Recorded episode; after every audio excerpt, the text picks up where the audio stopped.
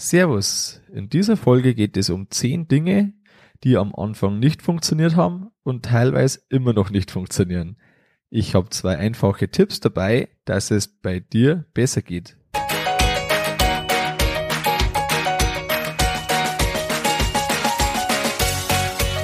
Herzlich willkommen beim Kuhstall Bau und Umbau Podcast. Hier bekommst du viele nützliche Ideen und Tipps für deinen optimalen Stall mit Blick auf das Wohl von Mensch und Tier. Schön, dass du da bist. Ich bin Gusti Spötzl und ich unterstütze Milchkuhhalter, die richtigen Entscheidungen für ihren Stallbau oder Umbau zu treffen und eine für sich optimale Lösung zu finden, ohne jemals schon einen Stall geplant und gebaut haben zu müssen. Hallo in der heutigen Folge. Heute geht's um Dinge, die funktionieren hätten sollen, aber so nicht funktioniert haben. Darüber wird natürlich nicht gern gesprochen, aber das bleibt ja unter uns. Eigentlich sollte ja eben alles funktionieren, bevor man einzieht. Natürlich ist nicht alles, was man da hat, gleich wichtig und gleich entscheidend, dass das funktioniert. Wenn man jetzt eben an die Melktechnik denkt, das ist ja ein Grundsatz, das funktioniert. Und dagegen, wenn jetzt vielleicht irgendwo eine kleine Abtrennung noch nicht so weit ist oder so, das kann man relativ einfach nur nachträglich ergänzen. Ne? Beim Berliner Flughafen haben sie das da nicht so ganz kapiert. Die haben da kein Verständnis gehabt und die wären froh gewesen, wenn da nur Kleinigkeiten nicht funktioniert hätten. Ne? Solche Vollkatastrophen werden aber von dir als informierten Kuhstallbauer natürlich nicht gemacht. Die Aufnahme, das ist vielleicht noch ganz gut zu wissen, wenn du das später hörst, die ist ungefähr zwei Monate nach dem Einzug. Ja, was hat jetzt alles nicht funktioniert? Ähm, die zehn Punkte. Der erste Punkt, den ich habe, ähm, das ist Magnetventil von der Vorkühlung. Vom Prinzip her ist es so, wir haben ähm, einen Plattentauscher, also einen Wärmetauscher. Da läuft auf der einen Seite die Milch rein und auf der anderen Seite das Wasser. Und da kühlt man eben mit dem kalten Wasser die Milch schon vor. Die meisten kennen ja das Prinzip. Und da ist es so, dass jetzt mal, wenn die Milchpumpe pumpt, macht das Magnetventil auf, solange wie die Milchpumpe eben Milch rüberpumpt und hat dann eine kleine Zeitverzögerung, wo, sie, wo das wieder ausschaltet. Jetzt ist es so, dass das Magnetventil, das wir da haben, das ist relativ großes, ein einen Viertel Zoll Anschluss und das hat nicht funktioniert. Da haben wir das auseinandergebaut und haben wir das wieder zusammengebaut, weil im ausgebauten Zustand hat es funktioniert. Dann äh, haben wir getestet, ob der Magnet auch richtig zieht. Der Magnet, der zieht richtig und auch so, wie es sein soll. Ja, was war jetzt das äh, Schluss vom Lied? Das war die, die Art des Ventils. Da ist nämlich ja so, dass das ein Ventil war, das habe ich versehentlich falsch bestellt, das eigentlich nur für Kreisläufe gedacht ist, äh, die gleich, gleichen Druck haben, also auf beiden Seiten vom Ventil der gleiche Druck ist. Und somit, wenn jetzt, halt, wie bei uns ist das ja ein Niederdruck, da geht's dann in einen IBC-Container rein und von dort aus dann äh, Freispiegelleitung in die Tränke, in die große Tränke, wer das äh, weiß im Stall, wie das ausschaut und da eben beim Schwimmer wird die Tränke voll gemacht. Und jetzt ist es eben da eine Niederdruckleitung auf der einen Seite, der Normaldruck auf der anderen Seite und jetzt hat das der Magnet das nicht geschafft, dass er das in die Höhe zieht, weil der Druck da zu groß war. Ja, jetzt haben wir das Magnetventil ausgetauscht und schwupps, schon geht's. Der zweite Punkt, den ich habe, ähm, das ist der Butler. Also da ist es so, dass ähm, wir einen Futteranschieber haben und bei dem, äh, der hat einen Parkplatz. Das ist am Ende vom Futtertisch. Da haben wir so einen Schlupf, also einen Durchstieg gelassen mit 35 Zentimeter, für das, dass man eben aus- und eingehen kann. Jetzt ist es so, dass von dem Butler der Not aus, das, der hat so eine Art Seil rundum, dass wenn man eben da irgendwas ja, wenn er irgendwo dran fahren würde oder so, dann wird das eben ausschalten, dass er nicht einfach dagegen schiebt. Ja, und jetzt haben die Kühe die Möglichkeit gehabt, dass die den Notaus äh, betätigen. Das ist natürlich denkbar ungünstig, wenn man sowas hat. Merkt man relativ schnell, weil dann geht er nicht mehr und das merkt man einfach sofort, wenn er nicht mehr geht. Jetzt haben wir aktuell als Übergangslösung, als Professorium zwei Schraubzwingen dort. Ne? So können sie auch nicht dorthin, weil eben der Weg versperrt ist. Ab und zu fällt eine runter alle paar Wochen momentan, ja, weil es doch wieder so lang hinwerken, bis dann die runterfällt, dann ähm, ja, setzt man es halt wieder dran, die kann ja nicht direkt in den Mist reinfallen, aber ein bisschen, ein bisschen drunter eben. Genau, also so ist die Tatsache. Fakt ist, da braucht man ein bisschen Abtrennung und dann funktioniert's. Und so lang äh, machen es die Stabzwingen. Das dritte, was nicht funktioniert hat, ganz am Anfang war das, das ist wieder der Butler, der Futteranschieber vom Wasserbauer. Da haben wir den vom alten Stall haben wir mit in den neuen Stall genommen. Wir hatten den seit 2014 im alten Stall. Hat ähm, super funktioniert, muss man wirklich sagen. Das Teil, das funktioniert an der Schiene, hat den Vorteil, dass es einfach keine selbstständigen Eigenfahrten macht irgendwo hin. Und da ist es so, dass wir halt eine neue Schiene gebraucht haben, weil logischerweise der Futtertisch vom neuen Stall länger ist, als der im alten Stall war. Im Testlauf hat alles funktioniert und dann das erste Mal, erster Tag, frisch eingezogen. Ähm, plötzlich bleibt der Butler auf einer Stelle stehen, da hat's nicht mehr gepackt. Ähm, gut, kleine Ursache im Endeffekt. Die Schiene war irgendwie scheinbar zu rutschig oder so oder die Federn zu wenig vorgespannt. Auf jeden Fall freut man halt da sein Werkzeug her. Schraubt da ein bisschen die äh, Vorspannung äh, stärker oder höher und dann um zum Feierabend quasi die letzte Arbeit, ähm, dass dann der in der Nacht dann die nächsten Tage oder seitdem läuft er wirklich wieder zuverlässig, ähm, dass das dann passt. Ja, genau. Der vierte Punkt, ähm, das was nicht funktioniert hat, das war die Reinigungspumpe vom Melkstand. Also an sich hat schon funktioniert, aber undicht war sie. Das Prinzip ist so, wir haben einen Löschwasserbehälter, der groß genug ist, dass er neben den Löschwasserkapazität ähm, zusätzlich Regenwasser für Melkstand waschen äh, bereithält. Von dort pumpen wir mit einer sehr hochleistenden Pumpe das Wasser in den Melkstand und haben da einen fetten Schlauch, das ist ähm, einen Viertel, einer Viertel Zoll ist das, ähm, mit so einer Düsen vorn dort und da kann man wirklich in äh, kürzester Zeit den Melkstand waschen. Das Prinzip ist wirklich erstklassig. Ähm, irgendwo, also auf jeden Fall unter zehn Minuten haben wir da den Melkstand gewaschen. Und da war es jetzt eben so, dass wir den Schlauch ja doch eher zum dem letzten Drücker da noch dran gemacht haben. Und wie es dann sein muss, der erste Testlauf undicht. Da hat man natürlich dann keine Zeit zum Reparieren. Das waren zwei Verschraub oder nicht Verschraubungen, sondern zwei Schraubgewinde. Ähm, da ist so ein Drucksensor, der erkennt, wenn der Druck abfällt und dann pumpt die wieder. Das ist ein wirklich erstmal einfaches Prinzip, aber funktioniert er auf jeden Fall. Und da war eben zu wenig äh, Dichtung dran. Und ja, dann war es halt eben so, wie es war. Und zum anderen, da war noch eine zweite Leckage, wo es dann der Übergang zum Schlauch ist, von, von Plastik auf die Verschraubung, das hat nicht funktioniert, da haben wir noch zuerst ein bisschen ein Zwischenteil aus Edelstahl gemacht und schon hat es zumindest dann funktioniert. Aber eben auch so eine Kleinigkeit, die halt einfach so war. Das äh, fünfte, das ich habe, die Milch von den Kälbern. Da ist es das so, dass man äh, vorher Taxi, ein Eigenbautaxi gehabt haben. Und direkt für einen neuen Stall haben wir da noch keine so vorgefertigte Lösung gehabt, wo wir jetzt gesagt haben, so machen wir das, weil so funktioniert's. Haben wir ein bisschen auf uns zukommen lassen. Und ja, da ist jetzt noch nicht die Lösung da, die kommen soll, aber jetzt haben wir zumindest schon die Idee, wie es werden soll. Nämlich ähm, das Eigenbautaxi, das funktioniert. Und wenn man jetzt da was Breiteres hätte, dann haben wir im Kälberstall zu wenig Platz dafür.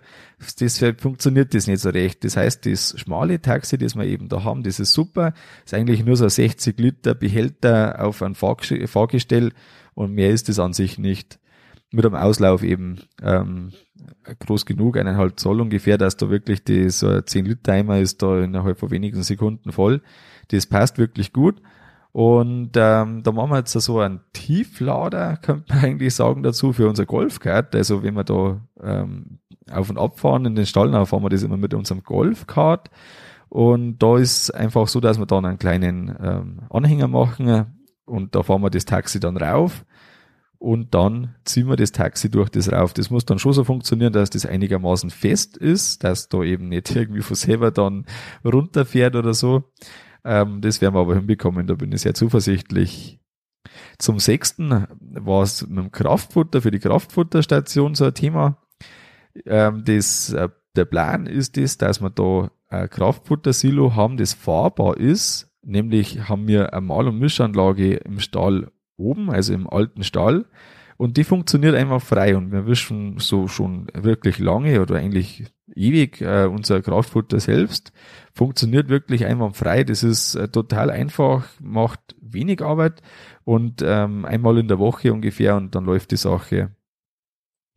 Auf jeden Fall ist so, dass man am Anfang äh, täglich zwei Schub, nein, ein Schubkahn was, ein Schubkahn gebraucht haben. Ähm, den haben wir dann auf einer Palette runtergefahren und da muss man viermal täglich den kleinen Vorratsbehälter befüllen. Das war wirklich nervig, weil extrem zeitraubend.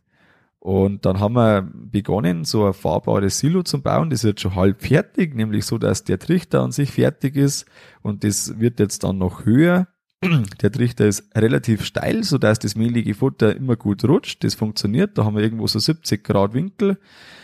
Und das äh, braucht man eigentlich auch fast, dass das wirklich einwandfrei rutscht. Und da momentan ist es jetzt nur so, dass wir es wöchentlich zweimal befüllen dürfen. Da habe ich einfach ein To-Do ist, wenn du schon länger hörst, dann weißt du, das ist meine Aufgaben-App. Ähm, da ist einfach eine Notiz drin, die da jedes Mal wieder ein paar Tage weitergeht. Und so vergisst man das zumindest auch nicht, dass der allem leer ist und dann die Fehlermeldung äh, kommt beim der Kraftfutterschnecke, der rote Lampe gibt's da, wenn die leer ist ähm, so weit soll es ja nicht kommen und so funktioniert das zumindest jetzt schon einigermaßen gut, weil wir von viermal täglich auf zweimal wöchentlich äh, gekommen sind. Ziel ist dann später mal, dass man das irgendwo so, ja, jede Woche würde ich sagen. Eineinhalb Wochen könnte vielleicht auch sein, das werden wir da rausfinden, was für uns am besten passt. Ähm, jede Woche ist so ein Zeitraum, wo ich finde, dass das wirklich schon kein Problem mehr ist. Wir reden da irgendwo von einer Viertelstunde großzügig gerechnet, dann ist das ausgetauscht. Wir machen zwei Silos, dann haben wir eins immer auf Vorrat, das können wir dann schon befüllen.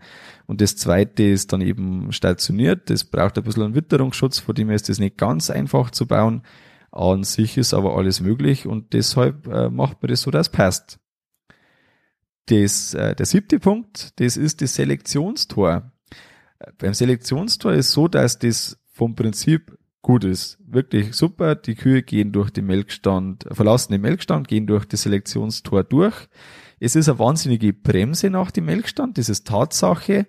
Bei uns ist aber der Wartebereich nach dem Melkstand so groß, dass eine ganze Gruppe in dem Bereich Platz hat, auch wenn die Gruppe den, äh, durch das Selektionstor eher langsam geht.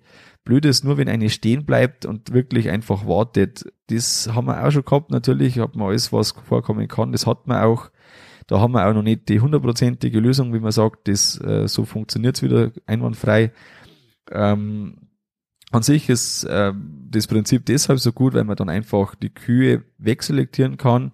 Entweder Melkstand, wenn man eine spontan aufgefallen äh, ist, oder dann vom Computer geplant. Und so ist das einfach genau, also da habe ich eine extra Folge gemacht dazu, kannst du dir gerne anhören und so wie ich es da beschreibe, so ist es im Endeffekt jetzt. Die Kühe, die wir da drin haben, die können wir auch fallstumm durch den Melkstand äh, treiben, sodass die dann als gesonderte Gruppe gemolken werden kann. Das ist alles ideal. Das, was jetzt nicht funktioniert, und jetzt haben wir endlich am Punkt, das ist die Zuverlässigkeit der Schaltung. Da ist jetzt einfach noch so, dass da fullwood-seitig ein kleines Problem da ist. Das ist computergesteuertes Problem, glaube ich. Da schaltet das Tor, wenn der glaubt, die Kuh geht zu schnell durch, dann schaltet das Tor nicht. Das heißt, äh, entweder die Kuh geht dann geradeaus, wo sie in die Herde zurückgeht, anstatt selektiert zu werden. Das heißt, die schaltet dann einfach nicht und im Computer kann man nachlesen, dass das ihm zu schnell gegangen ist und deshalb nicht geschalten wurde, was absoluter Käse ist. Ähm, da haben wir beispielsweise bin ich jetzt neulich direkt daneben gestanden, als eine Kuh rausging, die ich wusste, die muss jetzt selektiert werden und da hat er nichts gemacht, die ist ganz gemütlich durchmarschiert, also wirklich gemütlich, eher sogar zu langsam. Und trotzdem hat er nicht geschalten und da ist einfach wirklich nur ein kleines Problem, das aber, denke ich, auf jeden Fall behoben werden kann. Und ähm, genau, da ist es jetzt nur so, manchmal selektiert er zwei Kühe raus, dass er zu langsam zurückklappt, äh, das Tor. Und von dem her ist das einfach momentan noch nicht so ideal. Das Prinzip ist gut, aber eben, äh, wie es halt immer so ist am Anfang, funktioniert es eben jetzt momentan noch nicht so gut. Dann haben wir den achten Punkt, die Kühe alleine in den Klauenpflegestand treiben, ist ein großes Ziel von mir. Ich finde, wenn man eine Kuh sieht, die irgendwie nur eine Kleinigkeit hat, dann sollte die innerhalb von zwei Minuten im Klaustand stehen. Ich kann sie eben selektieren lassen, das habe ich gerade beschrieben. Wenn es dann wirklich gut funktioniert, dann ist das erstklassig. Und da fehlen mir momentan noch zwei kleine Abtrennungen. Da ist jetzt aktuell noch so, dass die Kuh zu viele Fluchtmöglichkeiten hat, wenn man da nicht zu zweit da steht. Und je nachdem, welchen Charakter die Kuh hat, geht sie entweder rein oder eben nicht. Und wenn sie nicht reingeht, dann hat man alleine eigentlich keine Chance. Und da, wenn eben die zwei beschriebenen Abtrennungen noch da sind, das ist ähm, ja, die bauen wir uns äh, demnächst zusammen, so wie wir die anderen Sachen alle, die wir noch äh, nicht so haben, eben demnächst auch bauen werden, die nächsten Monate. Und so glaube ich oder bin ich fest davon überzeugt, wenn die Kuh an die Seiten nicht auskommt, nach hinten keine Möglichkeit hat, ähm, dann geht die auch in den Klauenstand. Das haben wir im alten Stall vom Prinzip gehabt, so dass die Kuh eben dann nicht zur Seite, nicht nach hinten konnte. Und da hat man ganz selten irgendwie noch eine zweite Person gebraucht, dass man jetzt da eine Kuh in den Klauenstand bekommt. Das, der neunte und vorletzte Punkt, ähm, die Reihung habe ich jetzt nicht gesagt, die ist natürlich nicht irgendwie das eine ist schlimmer als das andere oder irgendwie so. Ähm, ich kann mit den, durch das, dass lauter Kleinigkeiten sind, kann ich wirklich damit leben. Ähm, für dich ist es einfach interessant so, aber jetzt äh, machen wir weiter mit dem neunten Punkt. Der Querkanal vom Liegeboxenlaufgang, der läuft nicht so gut, wie er soll. Da ist er so, der Liegeboxenlaufgang, der hat so einen Stichkanal, der ist nur drei Meter lang. Und bei dem Liegeboxenlaufgang, da kommt sehr trockenes Material. Das rutscht da gerade so in die Vorgrube und trocken ist das eigentlich deshalb so, weil wir Spaltenübergänge haben. Also erstens haben wir einen Spaltenzwischenabwurf auf der Hälfte der Strecke, kann man ungefähr sagen. Der ist erstmal vom Prinzip wirklich gut, weil man da schon ganz viel Material liegen lässt oder hauptsächlich halt das Flüssigere. Von dem her bin ich da wirklich äh, guter Dinge und, und äh, überzeugt davon, dass das die richtige Entscheidung war.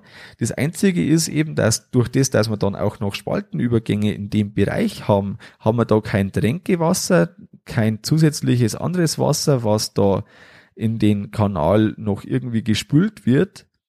Und durch das nur die, das Trockene. Und das ist so trocken, dass das einfach wirklich schon noch von selbst ähm, in die Vorgrube rutscht. Dort aber verlangsamt die Pumpe, weil das Material so zäh ist, sich nicht sofort mit dem Flüssigen, das äh, an sich beim Rest oder in der Vorgrube sonst noch so ist, direkt vermischt. Und von dem her werden wir da noch eine Spülleitung reinbauen, so dass man da, weiß was ich, alle Tage, ein, zwei Tage äh, für fünf Minuten da kurze Spülrunde macht. Da schaltet man einfach ein. Die Schieber sind also standardmäßig so gestellt, wenn man nichts anderes macht damit. Und dann spült man da einfach äh, kurz den Querkanal und dann ist das, glaube ich, die praktikabelste Sache, die wir wahrscheinlich so machen können. Das ist jetzt ein bisschen schade in der Hinsicht, dass wir es nachträglich einbauen müssen. Das ist jetzt, äh, wenn man es vorher gewusst hätte, hätte man das einfach da elegant mitmachen können. Jetzt ist man natürlich in der Kacke drin. Aber so denke ich, ist trotzdem auf lange Sicht die beste Lösung. Der zehnte und letzte Punkt, das ist die Steuerung vom Separator. Den äh, Separator, der ist ja so aufgebaut, der hat ähm, Exzenterschneckenpumpe und die befüllt oder beschickt den Separator. Die Pumpe ist ähm, mit einem FU, also einem Frequenzumwandler, frequenzgesteuert, so dass man die Drehzahl beliebig einstellen kann. Jetzt ist es so, dass äh, wir den eingesteckt haben in die Steckdose und dann ist erstmal der FI geflogen. Da haben wir dann überlegt, warum das sein kann, aber das ist einfach der Hintergrund gewesen, dass äh, der FI auf den FU äh, halt eben so reagiert, dass er dann fliegt, weil er sagt, da ist ein Fehlerstrom da. Jetzt haben wir einen allstromsensitiven FI eingebaut, der ist da notwendig, wenn man mit FI fahren möchte, was praktisch gesehen Pflicht ist. Ähm, man könnte theoretisch davon auskommen, der Elektriker war da gar nicht begeistert davon. Fakt ist, jetzt haben wir einen allstromsensitiven FI und jetzt funktioniert das. Die äh, Steuerung lief am Anfang nur auf Handbetrieb. da war das einfach so, dass da eine kleine Einstellung noch gefehlt hat und dann ähm, hat es auch funktioniert, also eine kleine Einstellung verändert, so muss ich sagen. Jetzt war die Tatsache, als wir das am ersten Mal beim fest installierten Platz äh, laufen haben lassen, dass da, ja, ich weiß jetzt nicht mehr genau, wie es äh, gewesen ist, aber auf jeden Fall habe ich den Schieber geschlossen gelassen der das ermöglicht, dass die Pumpe vom Dünngüllebehälter das in die Güllegrube pumpt. Jetzt hat die Dünngüllepumpe hat zwar gepumpt, aber gegen den Schieber, das heißt, da ist nichts gegangen. Jetzt äh, ist da dann äh, der Separator fröhlich weitergelaufen. Die Maßnahmen, da haben da so einen Schwimmer drin in den Dünngüllebehälter, der den Separator ausschaltet, wenn der geht, der Schwimmer. Wenn der ein Niveau erreicht, der Behälter, ähm, das eben über den Füllstand eigentlich drüber ist, dann schaltet der Separator aus und geht auf Störung. Und dies, die Sicherheitseinrichtung war halt da noch nicht, ähm, ja, noch nicht angeschlossen. Und das zweite äh, war, dass wir einen Überlauf noch nicht gemacht haben. Den haben wir dann danach sowieso äh, direkt gemacht, so dass das nur in den Stall äh, laufen kann, äh, eben der Überlauf. Und somit haben wir da einfach mal eine, Stunde waschen dürfen, dass da alles wieder sauber war. Ist nichts ins Regenwasser rein, da haben wir es äh, zeitig genug äh, gemerkt, dass da nichts passieren konnte. Aber trotzdem sind so Sachen natürlich äußerst ärgerlich. Jetzt läuft's rund, das ist echt super. Da wird jetzt Gülle in den, äh, in den Behälter, also muss man sich vielleicht, wenn man, ich erzähle jetzt das einfach so, aber du weißt ja gar nicht so genau, wie das aufgebaut ist. Von der Vorgrube pumpt man mit der Pumpe ähm, die Gülle in einen Vorbehälter, der fasst ungefähr 20 Kubikmeter. Und wenn wir da so drei Viertel bis voll machen, dann reicht die Menge locker für einmal einstreuen. Jetzt äh, ist das in dem Behälter da hinten und von dort aus saugt die Pumpe vom Separator die Gülle raus. Und der Separator steht auf dem Behälter der Dünngülle. Und so ist es da aufgebaut, dass man da eben fest installiert am Ende vom Liegeboxenlaufgang direkt das Material separieren, das wir dann einstreuen. Und auf die häufige Frage, funktioniert das Ganze in den zwei Monaten, knapp, die wir es jetzt machen, funktioniert sehr gut. Aber da, wenn wir ein bisschen mehr Erfahrungen gesammelt haben, mache ich da einfach eine extra Folge und du bleibst da am Podcast dran und schon erfährst du, wie es da weitergeht. Und wie man, wie es funktioniert. Genau. So ist es jetzt und jetzt kommen wir zum Fazit und die zwei Tipps, die ich habe für dich, dass dir besser geht wie uns. Ähm, kaufe oder baue dir die Geräte und Hilfsmittel, wenn es möglich ist, schon vor dem Stallbau. Was meine ich damit? Äh, beispielsweise haben wir so einen Gummischieber gebaut mit einer alten Baggerkette, mit dem wir den Futtertisch ähm, abräumen. Und sowas haben wir vorher gemacht, Gott sei Dank muss ich sagen, weil das hätten wir wahrscheinlich heute noch nicht. Und vorher hat man einfach ein bisschen Zeit für die Suche und deshalb ist es wirklich empfehlenswert, dass man so Sachen, wo man weiß, die braucht man, dass man die vorher schon macht oder kauft. Also je nachdem, wie man heute halt da gestrickt ist, kaufen oder bauen. Was ich dir auch empfehle, dass du sofort alles testest, was möglich ist. Beispiel die Waschpumpe oder auch der Separator, gut, den haben wir gleich getestet, aber da haben wir halt gemerkt, dass es nicht ganz so funktioniert. Weil wenn du das eben sofort machst, dann ist gemacht. Und wenn du das nicht sofort machst, dann wird es auch nicht mehr gemacht. Und dann fällt es dir dann auf, wenn es eigentlich alles miteinander kommt und dann, ähm, genau, hast du die ersten Tage wirklich extrem anstrengend, das du einfach teilweise vermeiden könntest. Was ich dir wirklich empfehle, und das ist auch so ein Fazit aus dem Ganzen, nimm dir die ersten Wochen nach dem Einzug nichts anderes vor. Das ist ein Tipp, der kommt von vielen Seiten und mit wirklich, also komplett berechtigt. Und so das Abschlussfazit, wie man so möchte, mach dir keinen Kopf, wenn nicht alles sofort rund läuft, weil das geht anderen genauso. Bist jetzt du schon in der Facebook-Gruppe Wir sind Kuhstallbauer? Wenn nicht, dann wird's Zeit. Dort ist ein guter Austausch und äh, Fragen rund um den Stallbau. Geh auf Facebook und gib ein Wir sind Kuhstallbauer oder du klickst einfach auf die Show Notes. Das war's mit der Folge vom Kuhstallbau Podcast. Sei auch nächstes Mal wieder dabei. Dein Gusti Spötzl.